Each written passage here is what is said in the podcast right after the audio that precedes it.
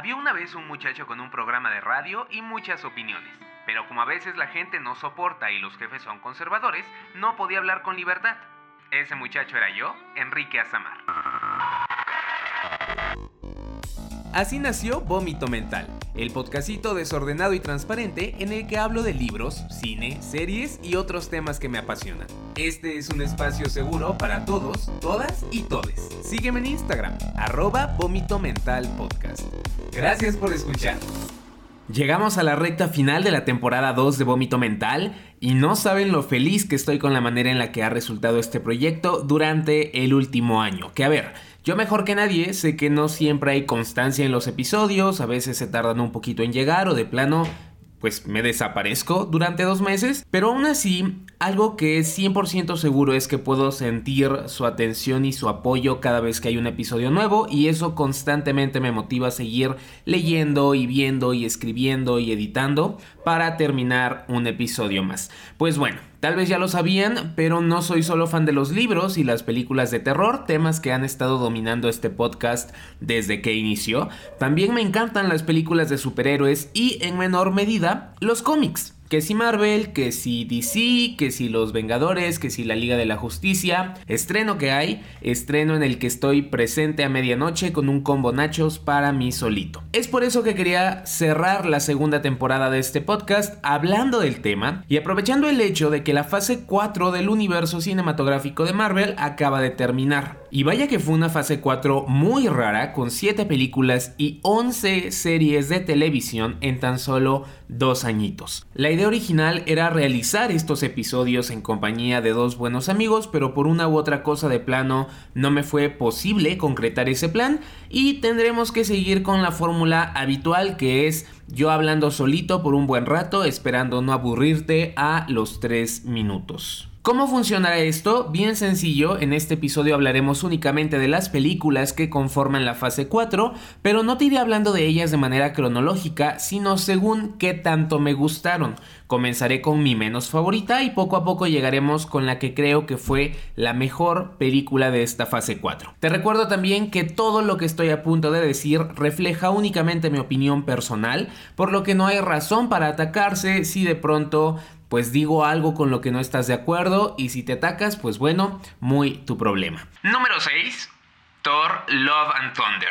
Thor. Ay, Thor, yo no sé de qué manera se las ingeniaron para darnos un bajón tan cañón entre la tercera película y la cuarta película de este personaje. Veníamos tan bien de un Ragnarok que no solo le dio un aire completamente nuevo al superhéroe, sino que de plano fue una muy buena película. Ojo, dije película, no adaptación. Ese es un tema aparte, pero verdaderamente creo que una buena película sí fue, con excelente música, una gran villana, secuencias de acción buenísimas y además atributos que hacen que sí la quiera mucho, la verdad. Por eso mismo esperaba muchísimo de Thor Love and Thunder. Que a ver, primero me dan un tráiler mamalón con música de Guns N' Roses, la presentación de Jane Foster como Thor, Chris Hemsworth usando un outfit rockero que exalta todavía más sus brazotes, y luego me salen con la que fácil puede ser la peor película en todo el universo cinematográfico de Marvel. Y no, no me refiero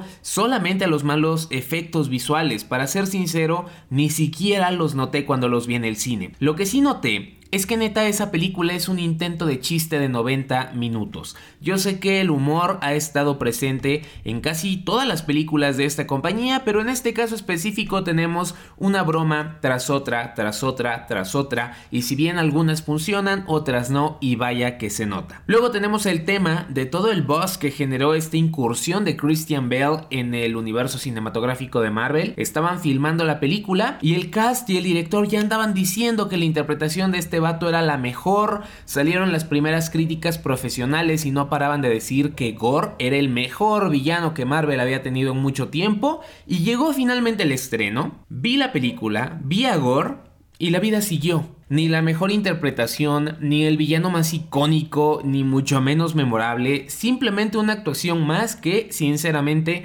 no creo que sea tan recordada en los próximos años. Amé muchísimo que Natalie Portman regresara a este universo cinematográfico por lo alto y no solo como Jane Foster, sino como una nueva versión de Thor. Y aunque comprendo que eso mismo pasa en los cómics, sí me sentí un poquito decepcionado al ver que nos despediríamos de ella tan solo dos horas después de su regreso. Yo creo que su personaje eh, tenía muchísimo potencial, especialmente, o mejor dicho, más ahora que sabemos que Hemsworth ya está más que listo para decirle adiós a Thor. El regreso de Lady Sif, mediocre. La aparición de Zeus, mediocre. Las pompis de Thor, muy bellas. Las dos cabras gigantes gritonas, muy divertidas. De ahí en fuera, esta película me dejó un muy mal sabor de boca y para mí representa uno de esos tropiezos que Marvel ya no puede cometer, mucho menos después de más de 10 años haciendo películas de superhéroes. Número 5. Black Widow. A partir de aquí deben saber que todas las películas me gustaron. Es más, las amé. Que una película esté en el puesto 5 y otra en el puesto 2 solo significa que la 5 tiene más detalles que puedo criticar o que según el contexto simplemente pues no puede competir con la 2, pero que quede claro, a partir de aquí todas las películas me gustan y me hicieron muy muy feliz. El número 5 lo ocupa la película que dio inicio a la fase 4 del universo cinematográfico de Marvel, Black Widow. A ver, Creo fervientemente que es una muy buena película, pero llegó muy tarde y en un pésimo momento. Para empezar, Black Widow debió tener su propia película por allá del 2010 en la fase 1, pero no, en ese entonces solo se limitaban a sexualizarla y a resaltar sus pompis en los pósters de las películas de los Vengadores, lo cual es una pena, verdaderamente. La película llegó finalmente en el 2021 y nos dimos cuenta de que al Chile el potencial para una franquicia estuvo ahí todo ese tiempo y jamás se aprovechó. Y bueno, tampoco se va a aprovechar en un futuro ya que el personaje de Natasha Romanoff falleció en Vengadores Endgame.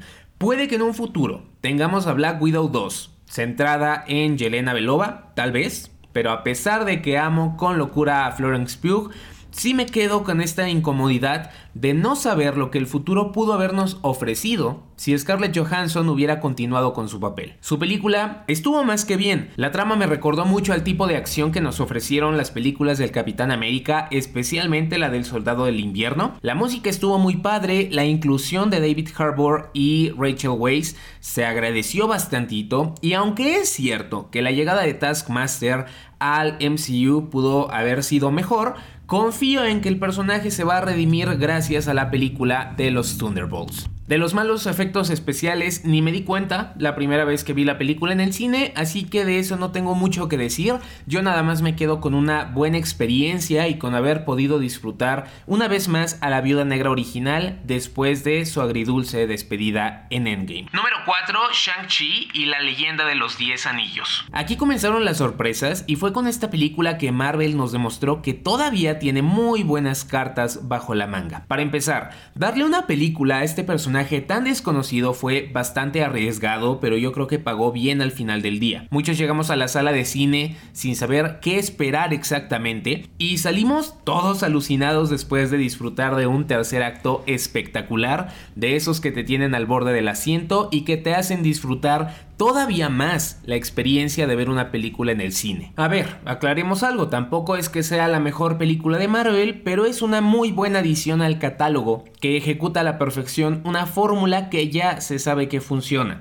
El cast está bien, yo celebro en especial la adición de Aquafina y el tipo de relación que ella tiene con el protagonista, la música está bien, la dirección de arte es magnífica, los villanos están bien y redimieron muy cañón al mandarín que tan quemado estaba después de Iron Man 3 y de nuevo, ese tercer acto Espectacular. Yo ya me esperaba esa batalla campal gracias a los trailers de la película, pero cero pensé que terminaría viendo a un dragón combatiendo a un monstruo gigante o que tanto Shang-Chi como Xia Ling, su hermana, terminarían compartiendo protagonismo en la batalla final y que les digo verdaderamente estaba viviendo mientras veía todo eso. Sí me causa mucha curiosidad descubrir qué es lo que sigue para esta nueva franquicia porque creo que potencial hay mucho y está ahí esperando. Número 3, Eternals.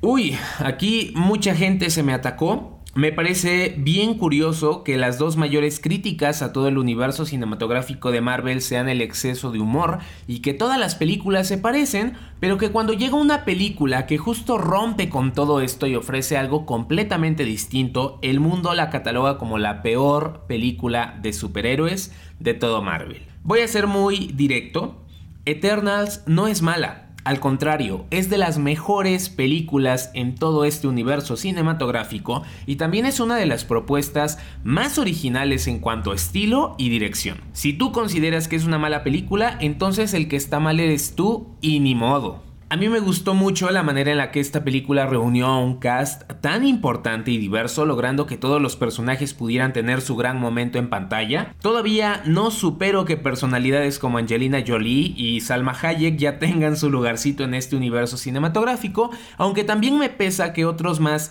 hayan llegado solo para morir en la película y probablemente quedar fuera de secuelas y futuros proyectos está el tema de la inclusión. Mucho se habló de que Eternals sería la primera película del MCU que contaría con un superhéroe abiertamente LGBTQ+, Hablando de este tipo de representación, Marvel, pues la neta sí estaba de la fregada. Recuerdo cuando dijeron lo mismo antes del estreno de Endgame y terminaron dándonos una escena de, ¿qué te gusta? ¿20 segundos? En la que uno de los directores adoptaba a un personaje sin nombre que mencionaba brevemente que tenía novio o algo así. Todo mientras el Capitán América asentía, mostrando tolerancia y respeto. En otras palabras, la representación más pitera del universo. Afortunadamente esto no se repitió con Eternals y Marvel sí cumplió con lo que prometió. Pudimos conocer a Fastos, el más inteligente de los Eternals, que tras abandonar su lugar en el grupo se retiró a los suburbios para vivir con su esposo y su hijo. No vimos ningún chiste sobre gays, no vimos ningún ademán exagerado, no vimos una trama forzada, simplemente lo vimos a él con su familia existiendo y vaya que me gustó ver algo así. Acá entre nos, y porque sé que somos amigos y entre amigos hay confianza, yo fui un mar de lágrimas al ver justo esa escena en el cine. No sé ustedes, pero yo creo que el tema de la representación no te pega por completo hasta que no lo vives en carne propia. Me explico. Yo crecí con una pésima representación LGBT en los medios. Si también eres de México y andas en los veintitantos años, sabrás que todos los personajes LGBTQ que aparecían en la televisión abierta durante la década de los 2000 eran meras burlas al servicio de un humor heterosexual. Que si Carmelo el mesero, que si Pablo el estilista manerado, que si Julio Esteban el astrólogo burlesco, y la lista sigue y sigue y sigue. Lamentablemente, al estar expuesto todos los días a ese contenido, como que te acostumbras. Y pasan los años y las cosas siguen igual, y ves a estas representaciones tan erróneas como algo normal. Y sí, en el cine y en la televisión no dejan de contar historias románticas y heroicas, pero de forma inconsciente te haces a la idea de que esas historias no pueden tener protagonistas como tú, porque obvio jamás has visto algo así en pantalla. En mi caso, esa forma de pensar fue cambiando poco a poco gracias a mm, diversos productos a través de los años, pero quedaba un cabo suelto. Las películas de superhéroes que llevo siguiendo desde el 2008 seguían sin presentar a un personaje LGBTQ como yo en una de sus producciones. Entonces imagínense, ando en el cine todo tranquilo y tras 11 años de espera finalmente tenemos a una pareja del mismo sexo en pantalla,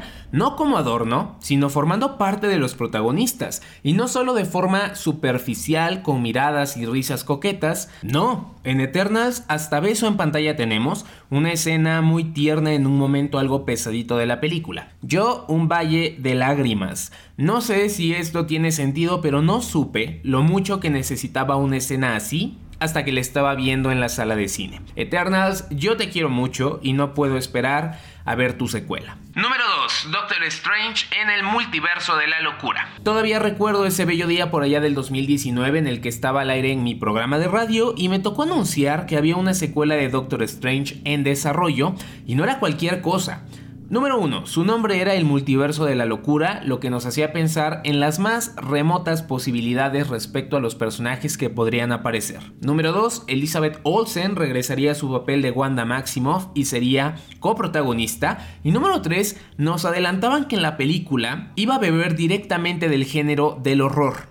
Yo estaba en las nubes, amigues. La espera fue muy larga y les puedo asegurar que esta fue la película de la fase 4 que esperé con más ansias. Cuando finalmente la vi, me pasó que un güey de la sala de cine no dejaba de usar su celular, por lo que yo salí de la película todo emperrado, sintiendo que no había apreciado la historia de la manera en la que se suponía debía haberlo hecho. Así que fui a verla otras dos veces más y terminé con la conclusión de que es una pinche chulada preciosa, hermosa y bonita. La dirección de Sam Raimi me pareció un gran, gran acierto porque efectivamente se siente como la primera película de casi terror del universo cinematográfico de Marvel. Toda esa secuencia de la bruja escarlata persiguiendo a Doctor Strange a través de los túneles subterráneos de la Fundación Baxter es algo que jamás me imaginé que vería en una película de superhéroes, desde la música hasta la sangre, los jump scares, todo lo que aparece ahí. Buenísimo. Me gustó la manera en la que abordaron el tema del multiverso de una forma clara, fácil de entender, pero que al mismo tiempo deja las puertas abiertas para distintas interpretaciones de este mismo tema en futuras películas. Los cameos no me decepcionaron desde la capitana Carter, a quien yo amé en la serie What y ya esperaba que apareciera en la película, pasando por el profesor X que nos hizo gritar a varios y también sufrir cuando murió en pantalla, y de qué manera murió, por cierto, yo sé que a muchos les decepcionó verlo así, pero yo creo que eso solo aumentó el amor y el respeto que tengo por el personaje de Wanda, y de Wanda, de Wanda, perdón, de Wanda. Hasta llegar a la sorpresa que de plano sí me sacó el corazón ahí en el cine.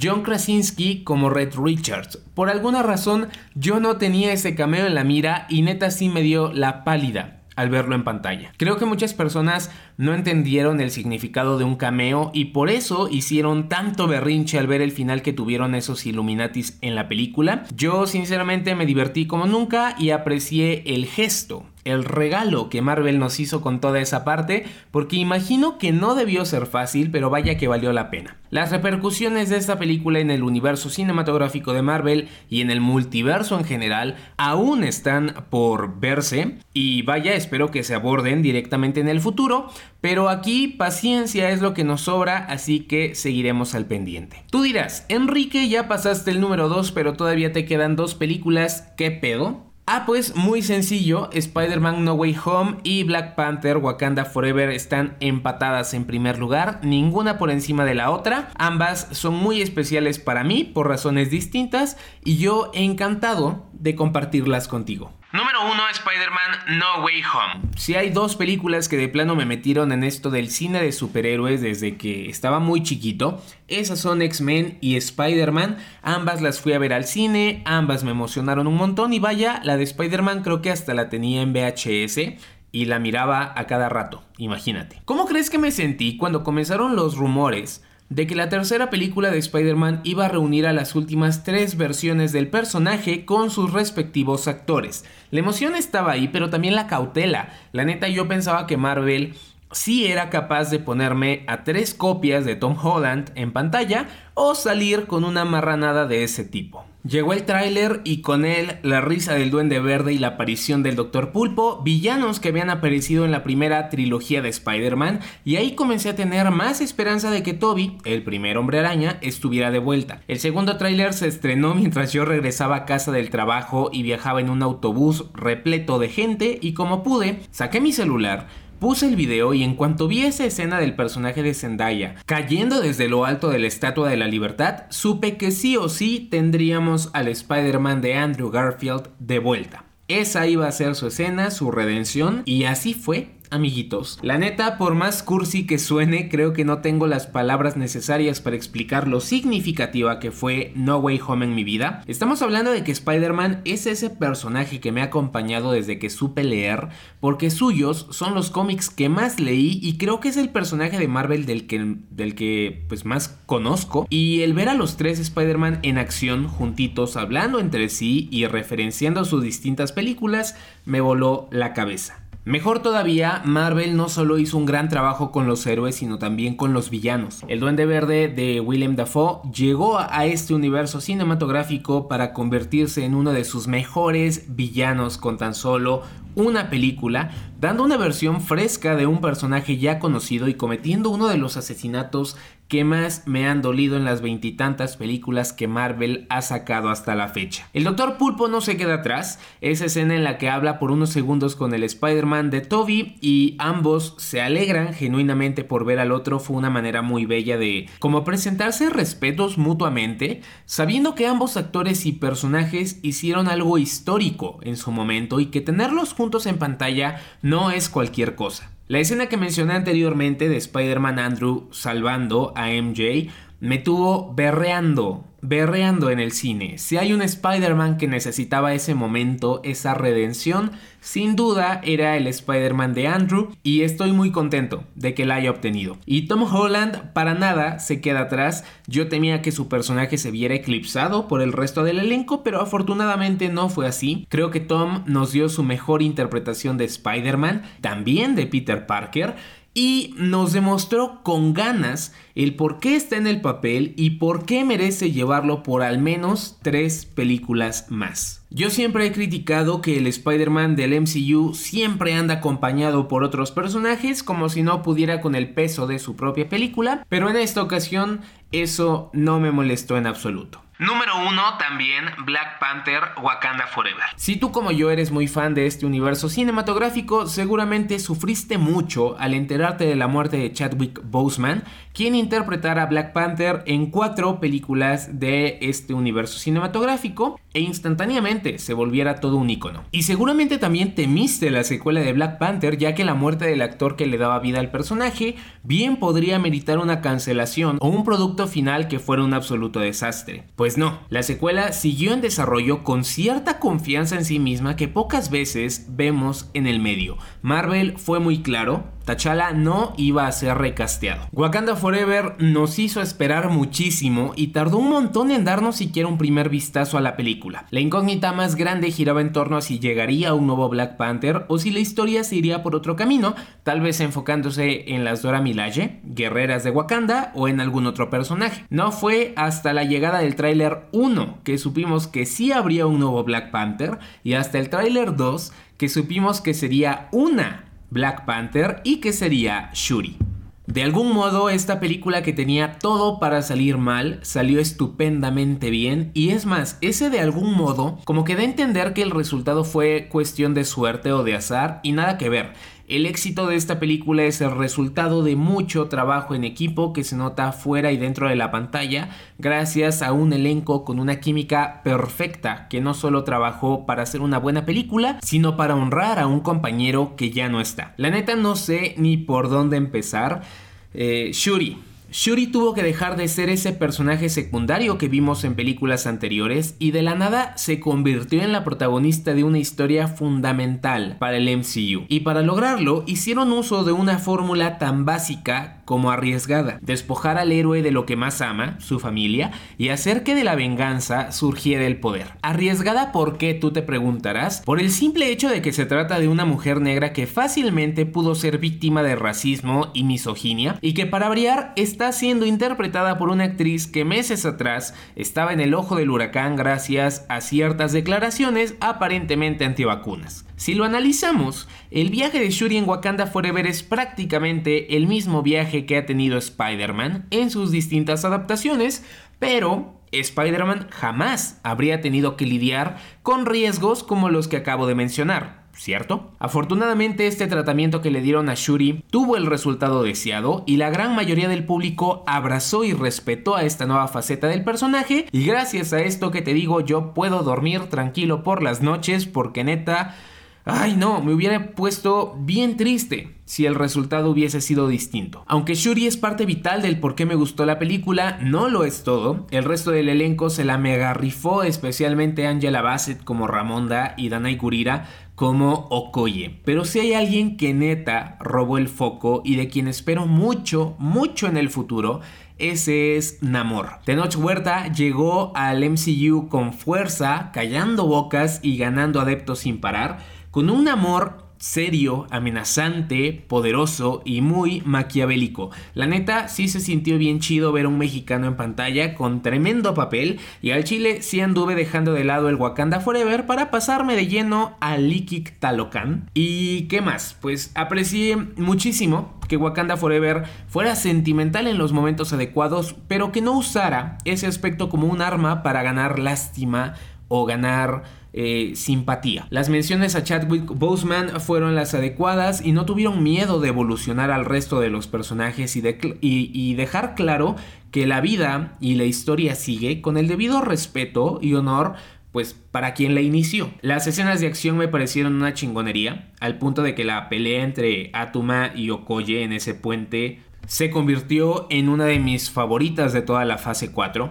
Los nuevos personajes como Riri Williams y Aneka me parecieron muy buenas adiciones y me causaron mucho interés por ver qué más nos pueden ofrecer en un futuro. Y además la historia en sí, la historia de la película me pareció muy fresca. Más que una película de superhéroes, yo la sentí como una película de guerra y duelo por igual. Siento que es de esos productos de Marvel que cero se sienten como productos de Marvel y eso está bonito y está bien. Y pues el final.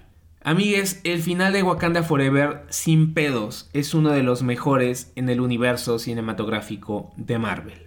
Jamás imaginé que ver a Shuri sentadita en la playa recordando a su hermano y haciendo las paces con su pérdida me haría llorar tanto. Y Lift Me Up, la canción de Rihanna que acompañó la escena, también me fascinó. Y sí quiero verla nominada en los premios Oscar porque rolón.